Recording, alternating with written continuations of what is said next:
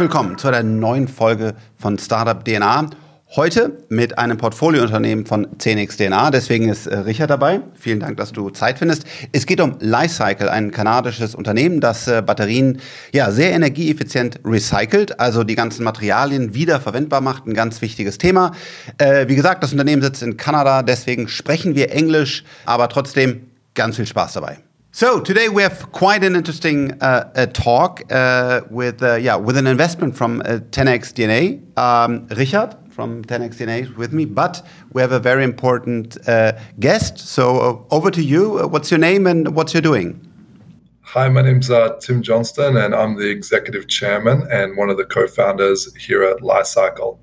Uh, at Li-Cycle, we uh, recycle lithium-ion batteries from all different formats, and really looking forward to talking to you today a bit more about what we're doing and what we're planning to do going forward. Great. So uh, for us, Li-Cycle um, yeah, a very interesting uh, investment because of, uh, we need to come to uh, to a future where we also recycle batteries, and we will dive into this uh, later. But um, first of all, we also always care about the entrepreneurs uh, be behind the company. What's the story? What's the, the vision? And maybe uh, you can take us through your kind of first days. Like like how did you start the, the company? What was the, the magic moment? So how did everything start? Yeah, absolutely. So my background is I'm a mechanical engineer and CFA charter holder.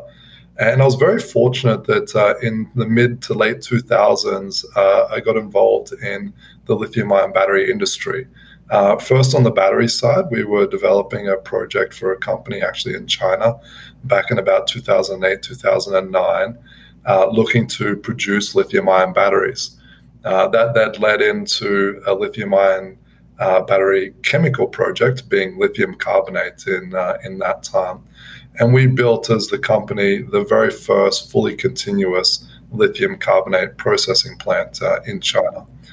And on the back of that, uh, really got you know, quite aware that this wasn't just one a one-off problem. This was going to be something that was going to be critically important around the world, and uh, and was able to build a specialty practice within the firm uh, focused on developing lithium projects.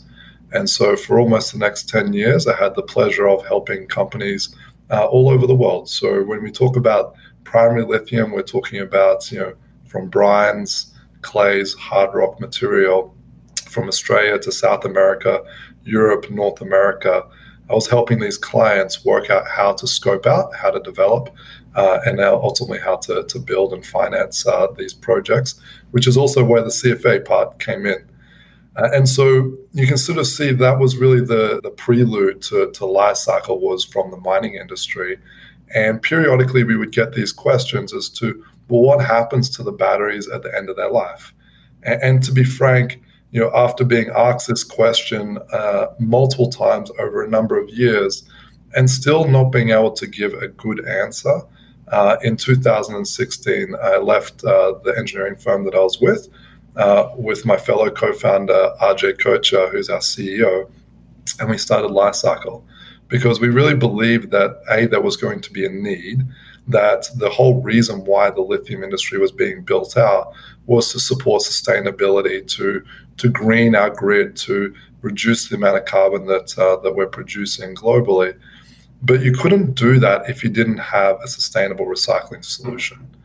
And uh, you know, when we looked at what was out there, basically the world was treating lithium-ion batteries like a hazardous waste, burning off the organics and the plastics and creating a huge amount of emissions in the process. And then at the end of all that, the material going to a smelter where they couldn't recover the lithium anyway. And so, coming from the lithium world, that was almost sacrilege in the sense that uh, we put in all this work to pull these materials up out of the ground, put them into batteries, and then weren't actually able to capture them uh, at the end of that battery life, despite there still being a lot of useful life in those materials for future applications. Yeah, great. I think I mean you you mentioned that this is going to be one of the core uh, questions of of how we can basically achieve the energy um, transition.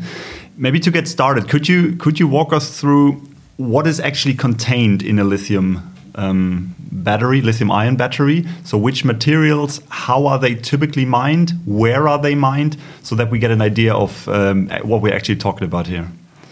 Yeah, not a problem. So, when we're talking about lithium ion battery, uh, you can really think about it in two main components the anode, uh, which is copper and graphite, and then the cathode, which is aluminum, uh, which is the current collector, and then all of your critical battery materials, so nickel, cobalt, manganese, lithium, they all exist on the cathode side of the battery. So when we look at the traditional uh, you know, sources of these, of course, things like copper and aluminum, they're widely utilized throughout society in a whole range of different applications. They've been mined for, for a long time. So I'd say they're very stable, commoditized inputs for the lithium ion battery value chain. Where the the development has really come from from lithium ion batteries is in the specialty materials component. So on the anode side, you have graphite, and, and the graphite, it's not uh, just uh, you know coal that we've pulled up out of the ground. I mean, it's all carbon based, but the form factor of the graphite is really important. And and today, the graphite is is mined. A lot of it comes from from Africa. There's mines in in North America uh, and uh, and in Asia as well.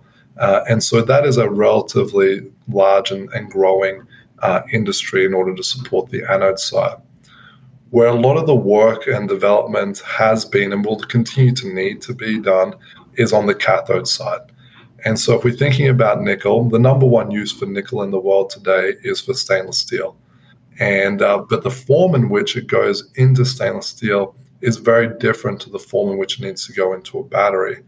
So when we're thinking about these metals, it's important to consider them not just as commoditized metals, but really what is the form factor. And I'll, I'll use a very simple example on the nickel side.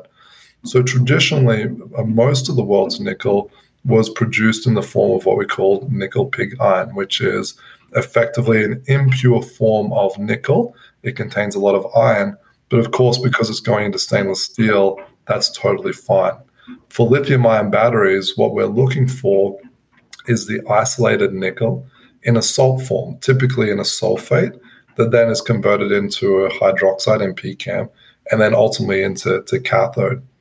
That specialty form of nickel uh, requires significantly more refining than the traditional nickel pig iron. Uh, however, the traditional sources remain. Nickel is predominantly pr- produced out of Indonesia being a, a major supplier. Russia historically was a major producer uh, of nickel. And then, of course, we produce nickel here in, in North America and in Canada, as well as in Australia. What about what about Europe? Europe, there, there is some, but very little. Most of it was actually coming from uh, what I would call Eastern Europe, and so uh, with Norilsk out of Russia, that's where most of the of the nickel was being mined. Now, there is refining that takes place. So, for example, uh, there is a facility in Norway that's owned by Glencore in Kristiansand where they actually take nickel that is mined predominantly in North America, converted into an intermediate material at their smelter in Ontario, and then taken to Norway to be refined into individual cathode metals, including nickel, cobalt, and, and copper. So that that's generally where where the nickel is is produced. Cobalt, seventy percent of the world's cobalt still comes from the DRC in uh, Africa, and uh, that material is exported mostly as an intermediate material, what we call cobalt hydroxide, for example, where it's sent predominantly to Asia, uh, where it's refined into a whole range of different end products. The main end products being cobalt metal, which is used in the alloying industry, and cobalt uh, sulfate, which is what's required for the battery industry. And the battery industry is a major demand use for cobalt. Uh, the key thing about cobalt to understand is that it is a byproduct. So the mines that produce cobalt today generally are not mining cobalt as the primary material. They're mining it as a secondary material out of the DRC, the main target is actually copper, and they actually get the cobalt with the copper. And so that's why we see a lot of variability in the pricing and supply historically of cobalt as well, because nobody was developing it purely for the cobalt. It was always driven by the copper. Uh, of course, manganese, the predominant use in the world today for manganese is steel. Uh, and anything that is steel, or, you know, a derivative of steel, is an enormous market. If you look at the volume of steel that we produce globally, it's orders of magnitude greater than anything else that we produce as a metal today.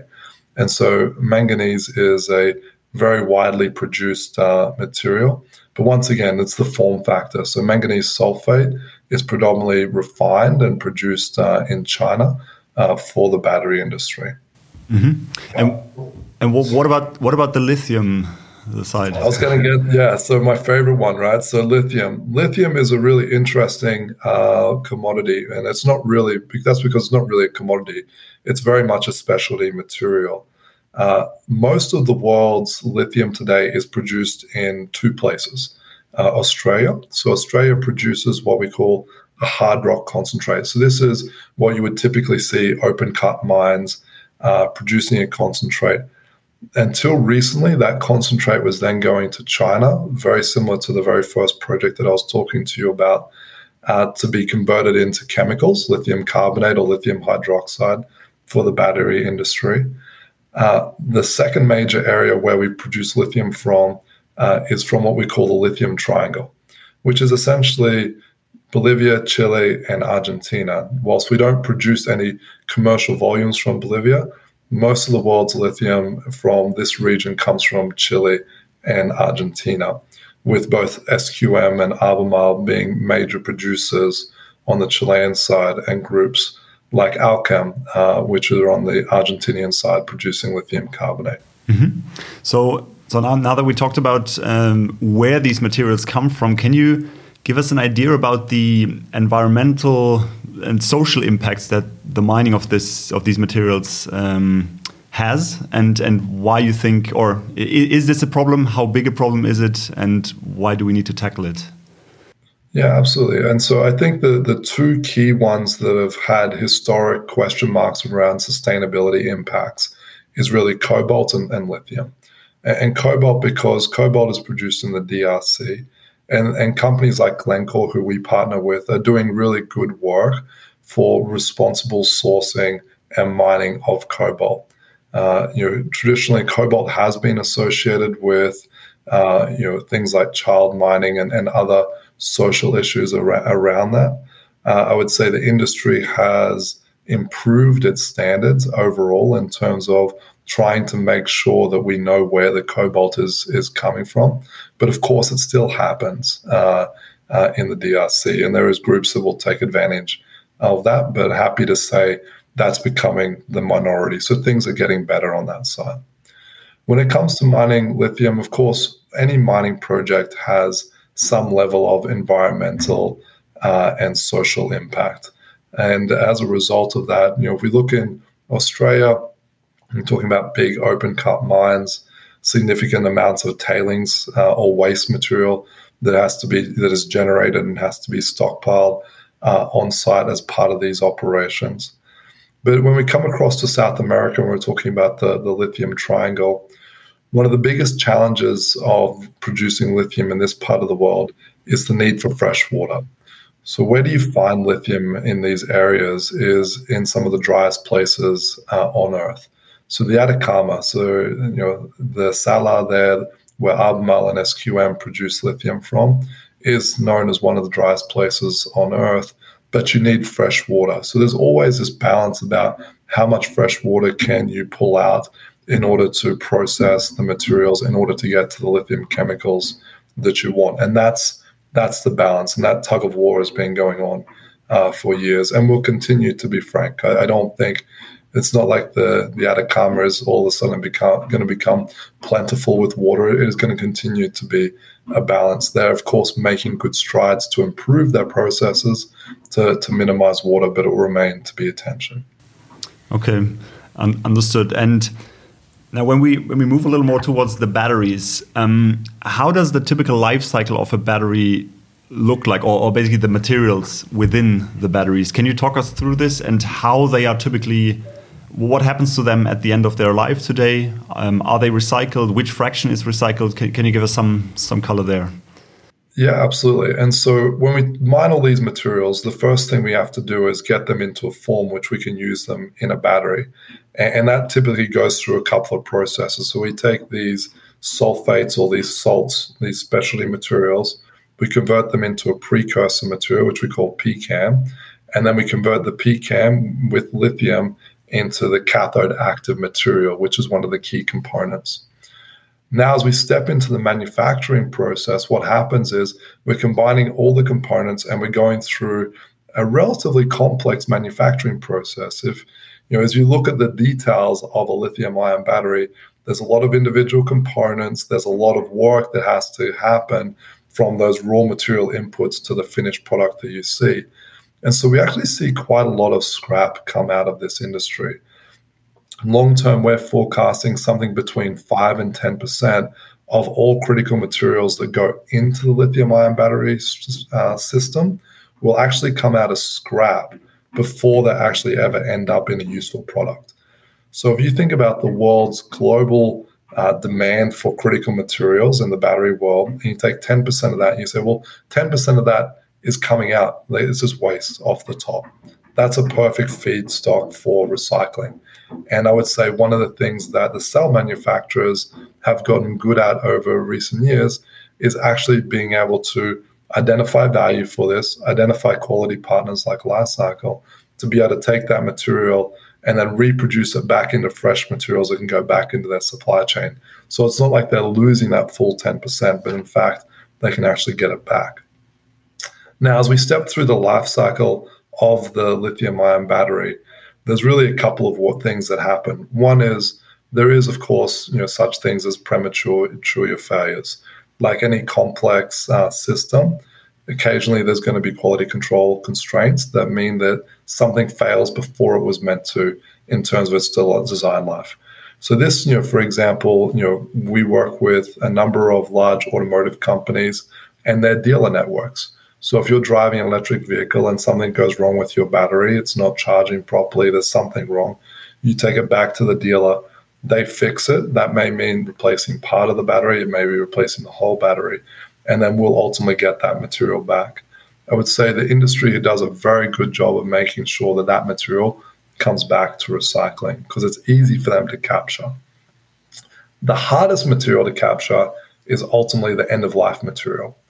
And what do we mean by end of life? We mean that, okay, so once the battery is done or you're finished with the device, what happens to that? And you really have to look at it segment by segment. And so starting with consumer electronics. So if you think about things like cell phones, tablets, and the like, that is traditionally that was the largest sector of lithium ion batteries. Now today it's much smaller than the electric vehicle market. But it was also the hardest material to capture. So where in Europe, you know, we were typically capturing you know over 50% of this material to come back for recycling. In North America, until recently, that number was as low as 5%. So we had a lot of that material going to, to landfills and, and going to general waste. I'm happy to say that that number is now creeping up. Uh, but what's happened, obviously, is the other sectors have now dwarfed it in terms of size and scope when it comes to recycling. The second sector is energy storage. Uh, so we think about grid storage, think about backup power. Uh, these systems are relatively large, but they're discrete. And so you might have a system that has several hundred tons of lithium ion batteries in that system, and it needs to be retooled periodically. And depending on how hard the system's being run, that system may need to be retooled every four to seven years. And that contractor will have the responsibility of making sure that those lithium ion batteries are recycled. So, once again, that sector, we have very good visibility and we're able to capture that material quite well because they're large, discrete volumes managed by professional contractors. Mm-hmm. The final sector, of course, is electric vehicles. Now, we talked about the manufacturing side of it, but when it comes to end of life, we're really in the early stages uh, of of end of life, and what we're seeing is that this material is going to be a significant portion of our future feed. So when we look at the back half of the decade, we see the end of life material from electric vehicles is going to be a key driver in terms of growth. And, and the benefit of electric vehicles is similar to energy storage, they're large, discrete units and they have value. So the you know the end of life auto recyclers, the traditional groups that take automobiles and scrap them, they're after the, the steel, the aluminum, the copper, but now they have a battery, and that battery we can provide value for. So there's an incentive for them to go and get it and then return it back to recycling. And so I would say in the early days, we did see some stockpiling because, to be frank, groups were just not sure what to do with the material. They would get these cars in their yards, they'd pull the battery out, and then they're like, okay, I'm not sure what to do with it. I definitely don't want to pay to dispose of it because that's not their model. They're like, and so they would sit on it. And so now we're starting to see some of those volumes come out. But as we're working with these groups and we're educating them about the value that we can offer for this end of life material, we feel very confident in the future that we'll also be able to have really good visibility and capturing of that. Now, of course, that's that's what I'd consider the bottom net. There is one net that sort of sits slightly higher than that one when it comes to electric vehicles, and that's of course through the OEMs themselves. And so, one of the things that we're seeing is an increased desire for the automotive companies to get that material back. Of course, we all know that things like lithium are in critical short supply. So, if they can secure those units and get them back through recycling, it actually helps them benefit from you know, additional supply of these critical materials. And so, what we're seeing is increased number of business models that OEMs are running whether or not it's through lease back programs or similar, to try and capture that material as well. But this is only going to add to the, our ability to be able to get this material back and ultimately bring it in for recycling. Looking at at, at Li-Cycle, um, it, it's a very very important um, um, mission. But when you look at scaling your business, what is what are the challenges? Is it like the the, the feeding, so that you say we could scale um, the hubs and, and the, the, recycling process basically limitless, or do you say that's a problem to to, to scale it? When, when you look at the management, what, what are your, your, your worries about uh, the business? What are the bottlenecks? Yeah, absolutely. I mean, the big thing is, and it comes back to how we even design Li-Cycle. If I'm talking about pre-processing, so what we would call spoke operation, where we receive all these battery materials and then we convert them through to intermediate high value products is one of the biggest costs has always been the logistics. So if you have a battery on the other side of the country that needs recycling and your recycling facility is 5,000 kilometers away, well, then all of a sudden you have a very big cost of recycling to get that. You know, what we're doing, and this is, I guess, one of the key things that we're continue to be focused on, is building out this network of spoke facilities. So the idea is that with a network, this decentralized approach, we can be close to where battery materials are being generated to make sure that we can actually get them. Because coming back to the end of life auto recycles, for example, they don't want to get rid of these batteries if it's going to cost them to get rid of them. And so, if we can reduce that logistics cost, we can increase the overall benefit that we can provide to getting them. So, I'd say that's definitely one part of it. The other bottleneck that we see coming forward is really on the refining side. So, you know, in terms of barriers to entry, to, to build a pre-processing facility, you're talking about it's a smaller facility, lower capex. There is relatively rudimentary ways that people are, are doing this and have been doing this, some better than others. Um, but in essence, that is a way to get the materials. But the refining capacity is not such a simple task. At the end of the day, you're talking about a much bigger capital investment. You're talking about significantly different skill set to be able to to run a hydromet uh, facility like ours here in, in Rochester. And what we're seeing is that there's actually not going to be enough refining capacity coming to the market going forward.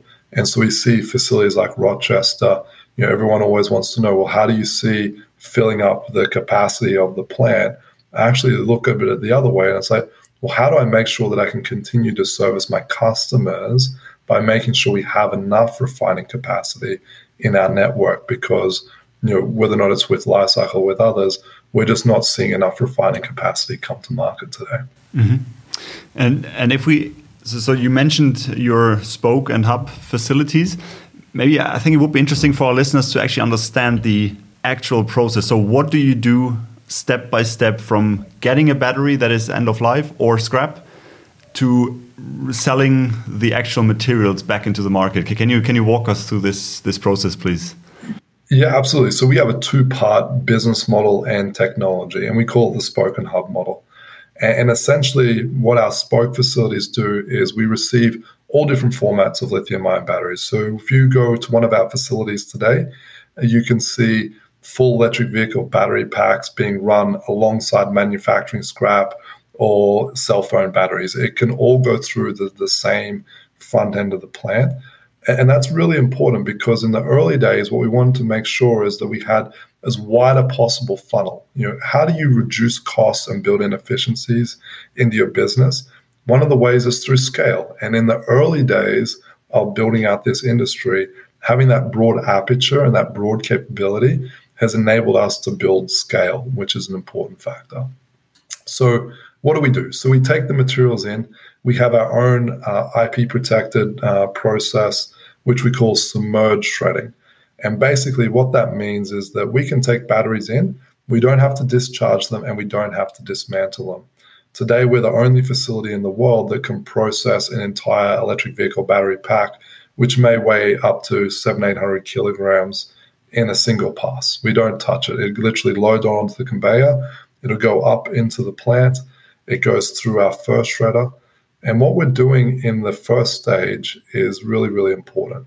So the whole system is submerged in, in a water-based solution that's really doing three things. You know, the first is that the solution allows us to prevent the possibility for fire.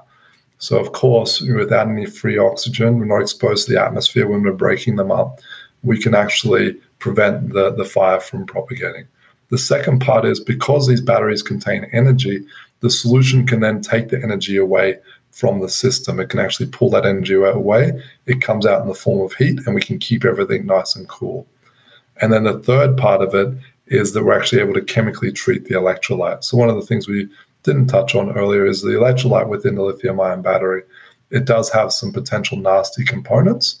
And what we're able to do is treat that chemically to lock up those components as we're breaking up the battery. So now the battery is going through the plant, and essentially what we're doing is we're taking that battery or those battery materials and we're breaking them up into three key products. We produce a, a low density plastic, which is mostly the plastic from within the lithium ion battery. The second component that we're producing is what we call our metallic shred. So this is like the things like the copper and aluminum that I was talking about as the current collectors within the battery, but it's also the casing materials, the aluminum uh, packaging, etc. And we produce that as a shred product. And then the key thing that we're after is what we call black mass. Now, black mass is just the industry term for those anode and cathode materials. So the graphite, the nickel, the cobalt, the manganese, the lithium, they all reside within this product as black mass. Now, one of the benefits of what we've done is we've taken something that is somewhat difficult to handle, uh, you know, because lithium-ion batteries have their inherent dangers associated with handling them, and we've converted them into uh, high-value intermediate products that are safe and easy to transport. We can then sell the the plastics uh, and the shred shredded metal into the local markets. And now, instead of moving the full weight and volume of a lithium-ion battery long distances, we're now just focused on moving the black mass to our refining facility, which is what we call the hub. Today, we sell black mass. And so the same groups that we were looking at, uh, you know, well over you know, 10 years ago when we're looking at what is going on in the industry, that that material, they can still recover the nickel and cobalt. Unfortunately, they don't recover the lithium. But that's been a way for us to step into the business to be able to support our customers whilst we build out our own refinery, our own hub. So today we're building a hydrometallurgical facility uh, here in Rochester, New York. Once complete, we'll be able to process 35,000 tons per year of black mass. To give you an idea, that's about 200,000 electric vehicle battery packs of material that we'll be able to process here per year. And from this facility, we're going back to those critical materials that we were talking about lithium carbonate, nickel sulfate, cobalt sulfate. And we're actually able to sell them back to the same customers that we were able to get the materials from in the first place. Uh, when finished, it'll be one of the largest facilities of its kind in the world. It'll definitely be the largest in the in the Western world. Uh, and uh, and what that scale does is it means that we can actually be a meaningful provider of these critical materials to our customers. Mm-hmm. Okay, and this this process that you employ on the hub side is a hydrometallurgical process. Can you first of all explain to us what a hydrometallurgical process is and how this compares to what the industry is doing normally or, or what your competitors may, may be doing? Yeah, for sure. So traditionally, people would take the materials and they put it into a smelter, and a smelter effectively is a is a furnace. It gets very very hot. You're talking about over 1400 degrees Celsius, and they'll melt everything down into an alloy, a, a metal material. Uh, the challenge with that is that you know the lithium is a very light metal, and so it ends up going up with the off gas or going to what we call the slag, which is the waste component. Of course, the graphite's burnt off, any aluminum's burnt off, etc. And so now they've really just got this this mixed metal of nickel, cobalt, and copper. They then take that and they go through their own hydrometallurgical process at that point by taking that intermediate material and then doing what they call a leach. So, leaching process is effectively where you add acid in a water based solution to dissolve those metals into solution so that you can then go through purification and, and separation. And that's what they do in that process. The difference for what we do is we take that black mass material and we go directly to the hydrometallurgical process. Uh, one of the things that we could never quite understand, and it was simply because these were legacy assets that were never built for black mass, was that if this was a material in the Earth's crust today, these metals are all highly, what we consider highly soluble in an acid solution. So we take that black mass in and we can dissolve all the metals into solution uh, at the front end of the process. We don't have to melt them down and produce this alloy first. And the benefit of that is, of course, you have significantly lower emissions, but you also have significantly lower energy demand because that material is effectively not having to be heated up to those extreme temperatures to melt everything down. And the key thing from a value perspective is the lithium is still there.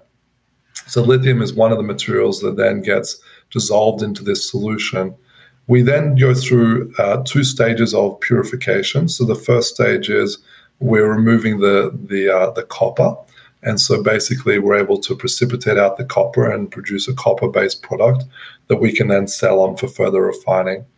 We then remove any iron or aluminum before going into the heart of the plant, which is where we actually start to separate out the metals. And so we use a process called solvent extraction one of the key things about the hub design is that whilst our process is patented, the flow sheet itself is, is unique. What we've done is essentially borrowed unit operations that have been done in the mining industry for a long time. They're well developed, well understood, highly efficient processes. Solvent extraction is one of those processes. And what we can do is we can selectively remove the manganese, then we can selectively remove the cobalt, and then the nickel. And then once we've isolated those metals, we can produce the different end products. So in the case of manganese, we produce manganese carbonate. For the nickel and cobalt, we produce sulfate uh, crystalline product. At the back end of the plant, that's now we're basically recovering the lithium. And so we're able to go through very similar process to what we use in the lithium industry and take that lithium in solution to precipitate a lithium carbonate we then refine it through a bicarbonation process, also used in the mining industry, to ultimately end up with a battery grade lithium carbonate product. So you can see, you know, relatively linear process where it's effectively going through and selecting off the, the different metals, but all using standard operating uh, principles that we've used before. And and how much of the material can you actually recover with um, the, this method? And on and second question, what is the the challenge um, bringing this from a lab scale to a large industrial scale for you? Yeah, great questions. And so, you know, we can recover up to 95% of the materials. Now, you know, when we what we look at is we look at it from perspective of a couple of different perspectives. One is RER. So RER is recycling efficiency rate, which is a common term that is used uh, around the world today. And effectively, what we want to make sure is that the metals coming in are going out in a product. And one of the things that you didn't hear me talk about when we talked about our process were waste streams. When we talk about our spoke facility, you know, we have zero liquid discharge. We don't produce any effluent waste uh, at all, and we only produce those three key products. So there's no tailings. There's no there's no big landfill associated with with that with that. We then go on to the refining process. And because we're individually producing those different components, the same thing. So you come to our site, there is no tailings facility. There's only products that we're producing uh, from the facility.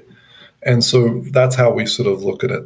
The challenges associated with getting it from, from a lab scale to a commercial scale uh, are significant. Essentially, what we've had to do is we had to refine the process in the lab in order to be able to understand the chemistry.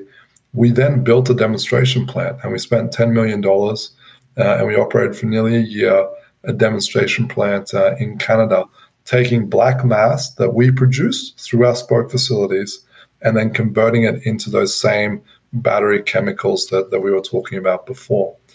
And as part of that, what we did is we went through, we reviewed the scale up because you know always the question is, okay, so what is the scale up that you're going from a demonstration facility to a commercial facility? As I said, we're going to process 35,000 tons per year of black mass. One of the benefits of utilizing existing unit operations that have been proven before is there's actually very good metrics for scaling the chemistry. The equipment's been done before. We're not the first ones to build a solvent extraction plant. We won't be the last ones to build a solvent extraction plant but the chemistry scaling factors uh, are important. And so that's what we were able to, to match all the way through. And so we did that work. At, on the spoke side, we went through a very similar process, but of course, we're operating that commercially today. And so, very much, you know, the focus is is on the hub, and uh, we feel like we're in a really good position to not just finish off the construction, but to wrap the facility up successfully. What is the, the timeline here currently? Yeah, so we're targeting uh, starting commissioning uh, in late 2023. So commissioning will happen in, in stages as we uh, basically complete different circuits and uh, and start to ramp up uh, thereafter. All right, and um, let's imagine this this all works well.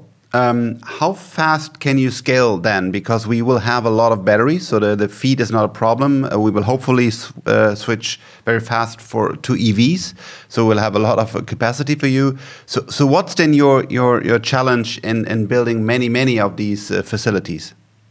Yeah, on the spoke side, we've been able to refine the process down. Uh, one of the things that we said, okay, if we're going to build lots of these, and the intent is obviously to build lots of these eventually is that we have to come up with a standard design. And the benefit of processing lithium ion battery materials is that the materials we process in North America are the same materials that we process uh, in Europe. And so, having this standard design, we're actually able to build the facilities. So, we actually have our own construction facility in Canada where we build the modules, we pre test them, and then we send them to site. So, we can deploy a spoke facility, and depending on permitting, anywhere between six and 12 months to, to execute on a single site. But we can also run multiple in, in parallel. We've just completed Arizona and, and Alabama uh, here in the United States over the last few months, and we ran those projects concurrently. So we've been able to demonstrate that we can build out our spoke facilities very quickly. When it comes to the hub facility, these are long lead projects. At the end of the day, you know, we're talking about, you know, by the time we're done here, uh, it'll be you know about 18 months of construction that we've put into to building the facility here in North America. So it comes back to that premise of as we look to the future, making sure we understand what are our customers' needs on the refining side, and then planning sufficiently ahead so that we can that we can actually meet that uh, in the future. Today, our focus is very much on the completion of the of the Rochester hub and, and getting that done and getting it built well is very, very important. To build a bigger facility from there, it's not it's not a stretch. At the end of the day, you're talking about the same unit operations. We're at the small end of the scale in terms of what's used in the mining industry. So there's lots of room for potential expansion on the on the processing side.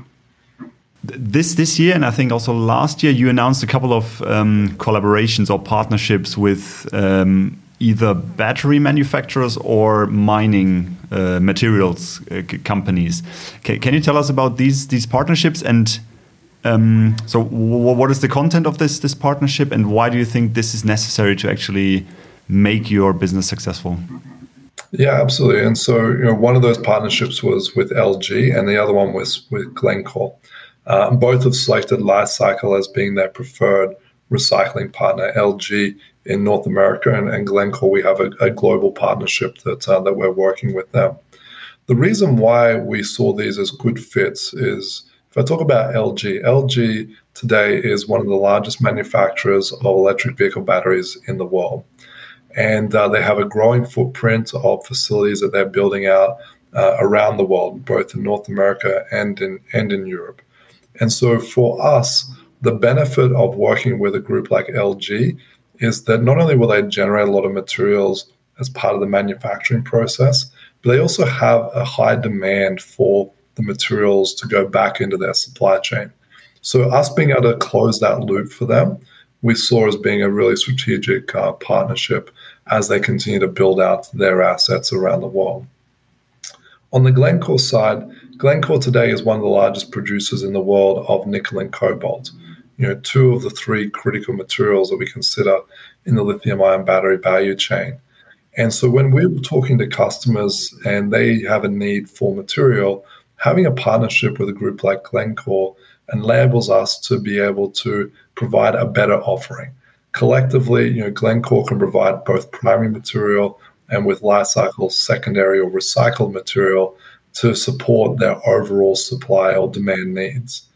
The other benefit is that Glencore is a large operating company. I mean, they are a significant recycler themselves in the e-waste world. So they take a lot of e-waste scrap and, and process that through to copper products and other intermediate products. And so there's a number of areas where their experience will benefit us, our experience is benefiting them, and uh, and we continue to see this uh, being a great partnership as we build out assets. Mm-hmm.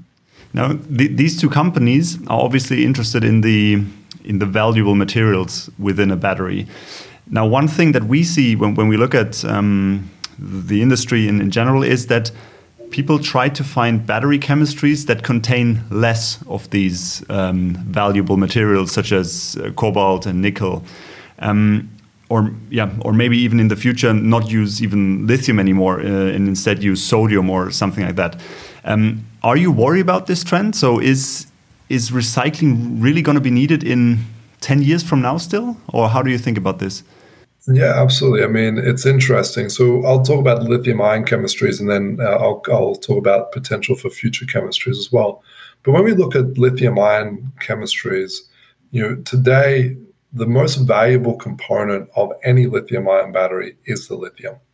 Uh, you know, when we started Li-Cycle, we used to say that it was roughly, you know, the value dis, um, uh, was broken down by basically a third lithium, a third nickel, and a third cobalt. Today, it's something like two thirds to three quarters of lithium, and then the balance is nickel and cobalt. We, as an industry, we've pushed down that content uh, in terms of cobalt content and moved it to nickel. And at the same time, the lithium value has increased significantly, which has sort of moved that around.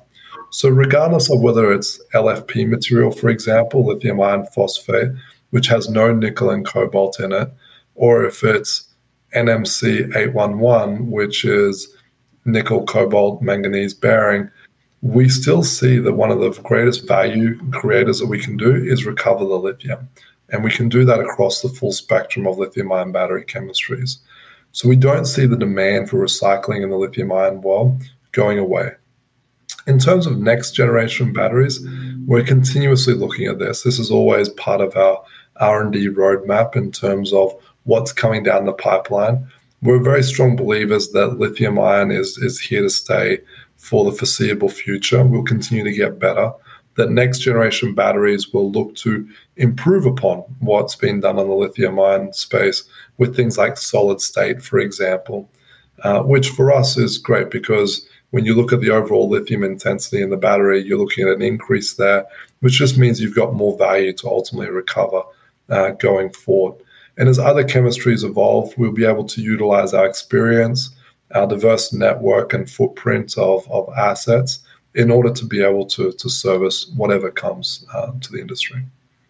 So there, there is a, a great future ahead, and and um, we also believe that there, there's always uh, enough to recycle uh, and enough need. But the question is, how will you you fund this? Uh, we having a, a, background from startup investing, it's always a, a, challenge how to get the, the right funding. So so what's your your view, your plan on, on how to fund this?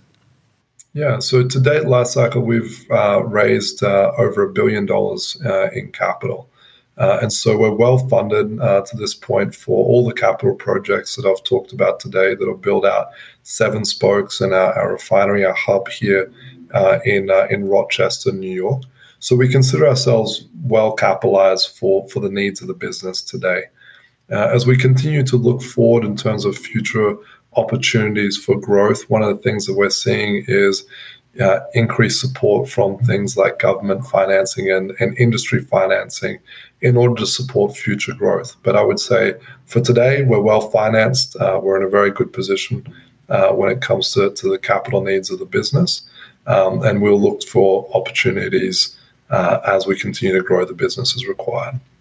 Mm-hmm. Can you also comment on the current current status of the regulation, both in the US as well as in in Europe? Um, do you think additional changes are needed in terms of the mandatory recovery rates or something like that? How, how do you how do you view this uh, topic? Yeah, absolutely. So it's interesting. What we're seeing is actually almost two parallel paths being developed in the industry. So from the North American perspective, we see that the market will continue to be very much an open market. Uh, and we've seen things like the IRA bill come in to support and encourage people to invest and build assets in North America. And to date, this is working very well. We've actually seen capital being deployed. We've seen companies coming and committing to building assets here in North America. Uh, when it comes to targets around this, how they're continuing to build this out, is is less so in terms of targets of recoveries, and we'll talk about Europe because Europe is different in that perspective, but more about where the supply is coming from, and so that need to localize supply chains in North America, or at a very minimum with OECD countries, uh, is actually what's driving a lot of this uh, this value that's being uh, delivered to the industry in terms of financing. You compare that to Europe Europe is, is going a different track. Europe is actually progressing much more towards what we would consider a, closed economy. Uh, we're seeing uh, increased guidance on recycling efficiency uh, rate targets. So, for example, in Canada, we already have in Ontario a 70% target. So, 70% of the materials that we receive today have to go out as products from our facility in order to be qualified as a recycling facility. In Europe, we're seeing that target know, should hit by the second half of this decade. They're not there at this point, but that's where they're progressing to. But the other thing that we're seeing is that rather than trying to incentivize industry to build, they're enforcing it. So we're seeing increasing regulatory pressure, which what we'll be expecting to see is that Europe will become a closed economy. So if you want to produce these products, sell these materials, you need to have the assets uh, in Europe. And once the materials are in Europe, it's unlikely that you'll be able to get them out of Europe again, which makes a lot of sense. Europe is not a big producer of critical materials like lithium, nickel, cobalt, like we were talking about before, but they are a big consumer, right, in the nature of the economies that exist uh, in Europe. And so, as a result, once they get them, this is only going to drive the need for recycling because ultimately you need them back in a form that they can go back into the industry. And so that's sort of how we see the European landscape uh, being built out over the coming years. Mm-hmm. And and when we now look into the let's say long term future, do you do you think the world will be able to fully close the loop on battery materials, or like how, how do you see this playing out? Yeah, I think it's going to take a long time before we actually end up seeing it fully close out. If we look at the lead acid battery industry, for example, something like 98% of the world's lead that we consume today comes from a recycled source. I believe that we will ultimately get to that point, but the, one of the key uh, rationales for recycling today is actually to close the supply demand gap. So if we look at you know the demand for these critical materials from industry going forward, we don't have enough primary material coming into the market from the mining industry. And so that's where recycling can help fill that gap. We can help, you know, close the gap between what's needed from industry and what the primary industry is going to be able to, to produce. Now, what I think the secondary effect of that will be is that we'll then see less new primary material coming to the market over time. And as the mines basically reach the end of their life, you'll start to see that decline uh, over the decades to, to come. And, and, I really look forward to, to a day uh, when we can, can say, okay, today we're 98%, just like the lead acid battery industry, from recycled sources. But uh, we have to get the materials first and then and continue to grow the industry as a whole. Tim, thanks a lot for uh, finding the time to uh, to dive into your company. It's a it's a great mission. We are very happy to be uh, an investor, and uh, we both believe in cradle to cradle. So the end game is that we don't take new materials of the earth, but everything that we took, we recycle. You are on a on a on a great path, and uh, looking forward to uh, to be part of that journey and see how you progress and and grow. And uh, thanks for finding the time today. Yeah, thank you very much. It was was great having you on the show. Thank you so much, gentlemen. Appreciate it.